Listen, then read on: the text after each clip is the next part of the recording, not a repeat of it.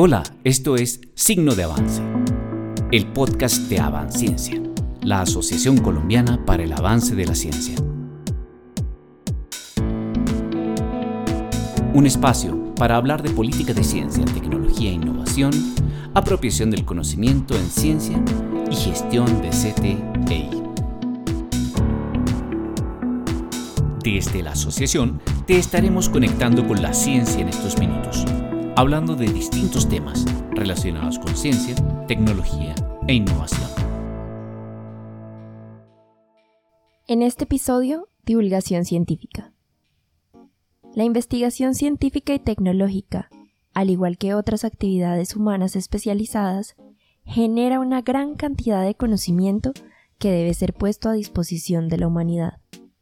Pero a veces hay brechas de lenguaje, conocimiento, e incluso culturales que no permiten que los resultados de la investigación puedan ser conocidos y apropiados por personas no expertas. Un puente que une a las personas que hacen investigación científica y los diferentes públicos es la divulgación científica. La divulgación científica es mucho más que comunicar los resultados de la investigación. También involucra política pública de ciencia, educación, la relación con los medios masivos, y entender muy bien las conexiones entre científicos y el público. En este episodio quisimos entender un poco más acerca de la divulgación científica y la importancia que ésta tiene. Hablamos con cuatro conocedores en el tema. Luisa Fernanda Barbosa, Lisbeth Fogg, Carlos Guarnizo y Diego Torres. Les preguntamos en primer lugar, ¿Cuál es la diferencia entre divulgación y difusión científica? La pregunta es muy interesante y de entrada digo, pues me corcharon. Él es Diego Torres. Soy profesor de la Universidad Nacional de Colombia en el área de física nuclear. He trabajado en programas de apoyo a la difusión y divulgación científica como John Garismo y los polinomios y me encanta el tema de la divulgación científica. Me parece que es una obligación como científicos hacerla.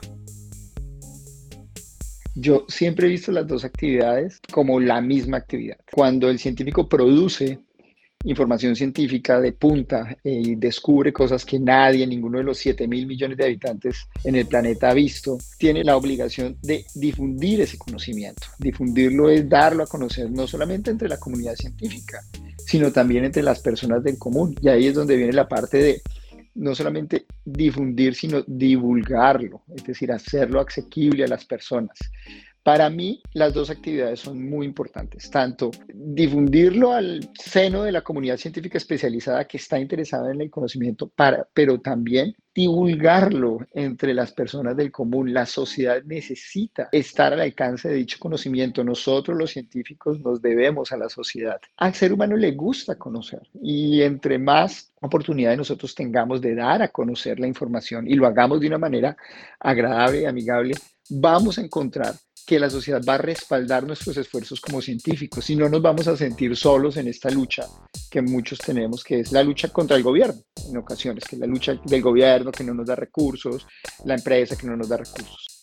Pues es que no es solamente divulgación y difusión científica, sino es comunicación de la ciencia, es apropiación social de la ciencia, es periodismo científico, es comunicación pública de la ciencia, es decir, se puede nombrar de mil maneras y según los diferentes teóricos de la comunicación de la ciencia, cada uno tiene su manera de definirlos.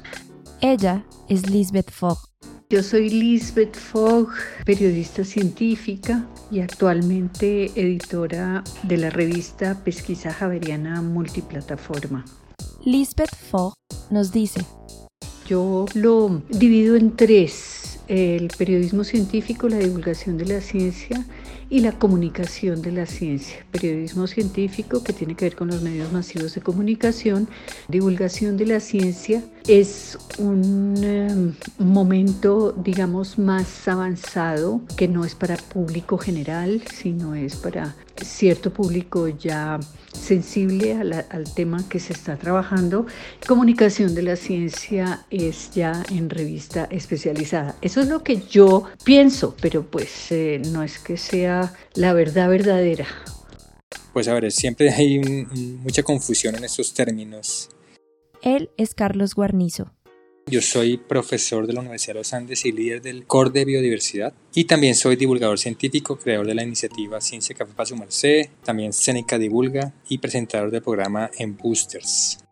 Nos dice, lo que entiendo es la difusión es, compartir información científica entre colegas, entre especialistas. Entonces, una característica fundamental de esto es que el lenguaje es especializado. Por lo tanto, es fácil, es de fácil acceso para colegas de la misma rama, pero es de difícil acceso para colegas de otras áreas y mucho más para personas por fuera del quehacer científico. Por el otro lado, divulgación es la comunicación de las actividades científicas a un público más allá de lo académico, más allá de los colegas. Entonces, eh, claramente tiene un lenguaje no técnico y obviamente también es especializado dependiendo de la audiencia que se le quiere llegar.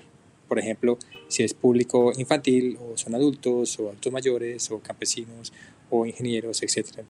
Quisimos saber también quiénes son los responsables de divulgar la ciencia en un mundo ideal, todas las personas y las entidades que componen el sistema de ciencia, tecnología e innovación deberían participar de una u otra forma en este proceso de comunicar la ciencia y el conocimiento generado. Ella es Luisa Fernanda Barbosa. Soy bióloga y comunicadora de la ciencia, especializada en temas de participación ciudadana y de formación de personal investigador en modelos de ciencia más responsables, más abiertos. He trabajado principalmente en España, en la Universidad Pompeu Fabra en Barcelona, aunque recientemente regresé al país y también tengo muchas ganas de aportar al ecosistema de la comunicación científica aquí.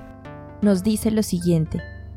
Quienes están involucrados en este proceso son por una parte investigadores que tienen ya cierta motivación o interés en procesos de comunicación científica y por otra parte principalmente personal especializado en las universidades o en los centros de investigación que están dedicados a compartir las investigaciones o la ciencia, el nuevo conocimiento que se realiza en sus instituciones. Hay un estudio muy interesante realizado por una colega mm, española, Carolina Llorente, que fue publicado en la revista Plus One, que evalúa justamente la percepción del personal investigador en los procesos de comunicación científica. Y este estudio muestra después de entrevistar a más de mil investigadores que la mayoría considera que la tarea de comunicar ciencia debe recaer sobre el personal especializado dentro de las instituciones. Sin embargo, hay un alto porcentaje, como un 70%, que también considera que es papel de el investigador o la investigadora en sí mismo de involucrarse en estos procesos. Yo creo que en la medida en que se considera la ciencia como un bien social, se debe fomentar, por una parte, la formación de los investigadores en estas habilidades de comunicación y por otra, la creación de equipos multidisciplinares que trabajen en conjunto para esta tarea tan importante que es comunicar la ciencia. Diego Torres. Los primeros responsables somos nosotros los científicos. De hecho, más que una responsabilidad, es una obligación. Tenemos las redes sociales, tenemos unos jóvenes que están muy interesados en saber qué es lo que pasa y muchas personas adultas también están muy interesadas en la ciencia. Tenemos que generar medios para que tan pronto produzcamos conocimiento, tenemos que hacerle saber a la sociedad que eso lo hicimos. ¿Y cuál es la importancia de hacerlo? Esto también juega un rol muy importante en la ciencia. Desde siempre, además, quiero contarles que Galileo Galileo fue un gran difusor de la ciencia, por eso inclusive se metió en líos en su momento con la Inquisición, pero él sabía de antemano la importancia de la divulgación de la ciencia. Inclusive el mismo Albert Einstein, su obsesión principal fue siempre que sus resultados científicos se dieran a conocer, que la comunidad científica la conociera y que se hicieran los experimentos para comprobar si él tenía o no tenía razón. Quisimos saber también ¿cuáles creen que son los mejores canales para hacer divulgación científica? Lisbeth Fogg nos cuenta. Eso depende del público, de la región, de la audiencia a la que se quiera llegar, porque todos nos informamos de una manera diferente o estamos buscando los temas que nos gustan, algunos a través de las redes sociales, otros a través de los periódicos impresos y no gustan de la, de la versión web de los periódicos, entonces eso eh, depende. Por poner un ejemplo, en pesquisa javeriana que la tenemos en versión impresa y en versión web, son diferentes las audiencias. En la versión web nuestro público es más joven, en la versión impresa nuestro público es eh, más como de 45 años en adelante. O sea que uno tiene que adaptarse en el lenguaje y en los temas de acuerdo con cómo va conociendo sus audiencias. Carlos Guarnizo nos entrega su opinión. Creo que depende de cuál es la audiencia. Entonces, si queremos comunicarle eh, ciencia a un público joven en las ciudades, pues obviamente las redes sociales, los medios que dependen del Internet son excelentes medios porque los jóvenes están todo el tiempo pegados a su celular, al Internet, entonces es fácil o es más probable que sean expuestos a ese tipo de información científica. Ahora, si queremos divulgar ciencia en, en regiones por fuera de Bogotá, regiones rurales, por ejemplo, pues el Internet y estos medios digitales no serían una buena estrategia porque aquí en Colombia tenemos que aceptar la realidad es que muy pocas personas tienen acceso a Internet en zonas rurales. Entonces, en esas situaciones es más efectiva, son más efectivas otras estrategias.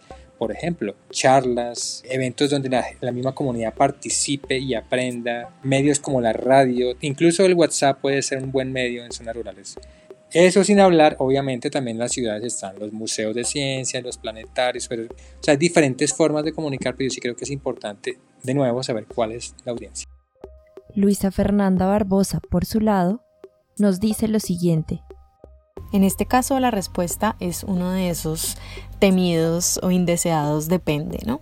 Pero en este caso realmente es un depende que tiene un buen fundamento, depende de cuál es el objetivo de la acción de comunicación o de divulgación científica que se está haciendo. Si el objetivo es explicar, si el objetivo es informar, si el objetivo es concientizar, sensibilizar eh, o co-crear, por ejemplo, o recoger información. Si, por ejemplo, el público es un público joven, seguramente las redes sociales, dependiendo de qué red social, es un buen canal para llegar a ellos. Si en cambio el público objetivo es una comunidad indígena, pues tal vez lo mejor será ir directamente a la comunidad, conversar con el líder de la comunidad. Es decir, realmente ese proceso de pensar, identificar cuál es el objetivo de una acción y qué público involucra esa acción es una cosa que no se debe dar por sentada, sino que debe hacerse un proceso de reflexión importante para que las acciones de comunicación científica sean exitosas. Diego Torres. Esa es una pregunta que es bien complicada porque ahora tenemos muchos canales. Yo pienso que cada uno debe elegir uno, especializarse y sacarle el máximo provecho. Twitter me parece un canal muy poderoso, sobre todo por la conexión que tiene con el sector político, ¿no? A los políticos les encanta Twitter. Sin embargo, hay que reconocer que estrategias nuevas de comunicación como TikTok me parecen increíbles. Me parece que TikTok tiene un poder visual impresionante. También es muy importante hacer el enlace entre las eh, grandes empresas que hacen divulgación, digo, las grandes editoriales, cuando uno publica un artículo y utiliza una editorial, yo veo como poco a poco las editoriales están utilizando también redes sociales para divulgar los resultados de investigación. Me parece que esos esfuerzos deben apoyarse. También creo que YouTube eh, presenta herramientas muy interesantes. Yo personalmente participé en una estrategia denominada Logaritmos Polinomios, una experiencia bellísima de la cual me siento muy orgulloso y que espero que, que logremos continuar. Es muy difícil, la competencia es muy, muy dura. Y eso también me parece interesante, que nosotros metamos en el mundo audiovisual. Es decir, no, no es cierto que cuando hacemos divulgación perdemos rigor científico, no es cierto para nada. Y me parece que sí debemos agregar actividades de divulgación permanente de nuestros resultados de investigación. Les preguntamos, ¿el acceso masivo a Internet es un riesgo o una oportunidad a la hora de hacer divulgación científica responsable? ¿Y cómo saber si la información publicada es cierta? Lisbeth Fogg nos cuenta el acceso masivo a Internet es tanto un riesgo como una oportunidad. Depende de cómo se use. Es lo mismo que la ciencia. La ciencia per se no es buena o es mala, es cómo la uses tú con los objetivos y con qué fines la estás ejerciendo. Entonces es lo mismo. Internet, uno puede hacer divulgación científica muy exitosa, muy viral, pero también puede hacer mucho daño cuando aquello de las noticias falsas empiezan a, a recorrer todos los puntos donde llega Internet. Es importante conocer bien quién nos está hablando a través de Internet y uno puede hacer eso buscando información de las universidades, de centros de investigación reconocidos. Uno puede ir a MinCiencias y ver cuáles son los grupos de investigación que están avalados, cómo están avalados. Entonces hay que hacer una búsqueda primero. Luisa Fernanda Barbosa. El acceso masivo a Internet es al tiempo una oportunidad y un riesgo para la comunicación científica. Por una parte, el potencial para transmitir información a tantas personas en lugares tan diferentes, tan lejanos, sin necesidad de movernos, la posibilidad de que la ciudadanía, cualquier persona acceda a información diversa, de diferentes fuentes, que está libre para su consulta, es realmente revolucionario y muy democrático. Pero por otra parte están los riesgos. Sabemos que en estos momentos se está luchando mucho contra las informaciones falsas que se mueven en las redes y se consumen como pan caliente. Además está un tema de que cada vez más las personas dedicadas a la comunicación científica pueden tender a caer en esto que se llama la dictadura del clic, es decir, buscar que su parámetro de medición sea cuántas personas hacen clic, cuántas personas dan like y eso conlleva a que se caiga, por ejemplo, en exageraciones, en titulares amarillistas, ¿no? que buscan es justamente que haya una interacción eh, haciendo clic. Considero que es muy importante en estos procesos de comunicación digital que haya también una formación en buenas prácticas que fomenten realmente el espíritu crítico, la verificación de las fuentes, el contrastar la información que, que se está recibiendo, ¿no? Diego Torres.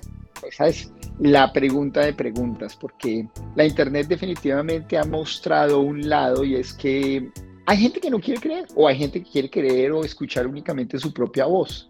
Y pues digámonos la verdad, estrategias como en general las redes sociales te dan la oportunidad de solo hablar con personas que están de acuerdo contigo y, o personas a las cuales logran, tienen un carisma suficiente para convencer a otros de cosas que otros grupos consideran ridículas. Yo, por ejemplo, yo no logro entender el, el movimiento antivacunas, no lo logro entender, pero la fanaticada que tiene es increíble. Muchas personas se sienten identificadas. Ahora, Ahí es donde nosotros como científicos y la sociedad debe asumir ciertas herramientas que la ciencia tiene. Primero, la incredulidad, o sea, uno no puede comer entero todo, sobre todo cuando las cosas parecen como muy bien hechas, uno debería empezar a dudar. El citar varias fuentes. Nosotros debemos empezar no solamente a leer lo que nosotros queremos escuchar, sino también a escuchar otras voces. En eso la ciencia también ha mostrado el camino. Me parece que en eso debemos tener mucho cuidado, debemos ser muy críticos y fomentar el uso de diferentes recursos de información, no solamente quedarnos con uno. Finalmente, les preguntamos, ¿cómo estamos en términos de divulgación científica en Latinoamérica y en Colombia? ¿Qué hemos logrado y qué falta por hacer? Carlos Guarnizo nos responde. En términos de divulgación científica en Latinoamérica, yo sí creo que hemos avanzado mucho yo empecé a hacer divulgación eh, hace más o menos cuatro años y lo que he visto en esos cuatro años es un gran avance. Cuando yo empecé, nosotros éramos de las poquitas iniciativas de divulgación científica y ahora yo veo que hay cientos, o sea que sí he visto que hay mucho interés, el, interés está, las personas van a los eventos, las personas ven los videos. Lo que yo sí creo que hace falta un poco es también pensar en cómo se está divulgando ciencia por fuera de las ciudades y también me parece que hace falta un poco reforzar cómo involucramos a la sociedad en el quehacer científico.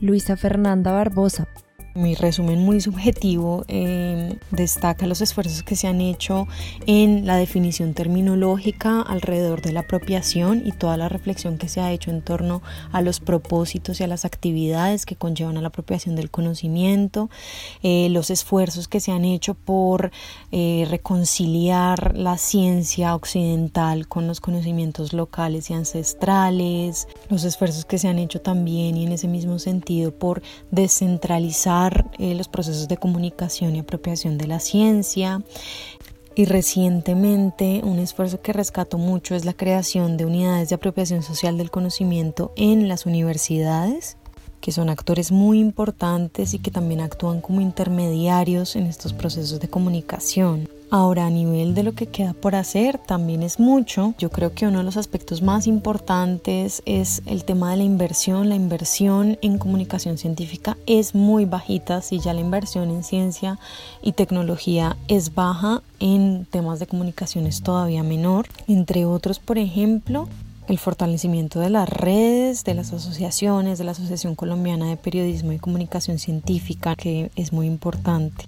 Lisbeth Fogg nos dice, si nos comparamos con hace 30 años, pues estamos muy bien en Colombia sobre todo. Y también yo diría que es extensivo a América Latina porque eh, la conciencia de mm, la gente que hace ciencia y de los que hacemos divulgación de la ciencia está mucho más en el ADN de todos nosotros. Hemos estudiado y más o menos sabemos por dónde va el agua al molino. Es increíble, por ejemplo, en los noventas los científicos no estaban acostumbrados a hablar con los medios de comunicación. Hoy en día nos buscan para que publiquemos o para que escribamos o para que hagamos algún eh, eh, producto mediático donde se cuente los resultados de sus investigaciones. Entonces eso ha cambiado mucho en los medios de comunicación yo veo que hay mucho más interés en los medios de comunicación grandes, hay más interés en, comunicar la ciencia. Ya tenemos la maestría en periodismo científico en, en la Universidad Javeriana, la única en el país. Sí hay interés por parte de quienes tienen la información y de quienes queremos entregar esa información a través de diferentes canales de mm, contar las historias de la ciencia. Hemos llegado al final del capítulo. Agradecemos la participación de Luisa Fernanda Barbosa, Lisbeth Fogg, Carlos Guarnizo y Diego Torres. En la producción, Saya Garavito, Yamile Castro, Francisco González y Mariana Rusi. Esperamos que este programa, de signo de avance, haya sido de tu gusto. Nos puedes encontrar en Spotify, Apple Music o directamente en nuestra revista digital innovacionyciencia.com. También síguenos por redes sociales, arroba avanciencia, en Twitter, Facebook, LinkedIn e Instagram. Visita nuestra página web avanciencia.org donde podrás encontrar información sobre las actividades de la asociación, novedades y noticias relacionadas con CTEI. Finalmente, te invitamos a ser parte de nuestra comunidad. Asociate. Nos estaremos encontrando en la próxima emisión de Signo de Avance.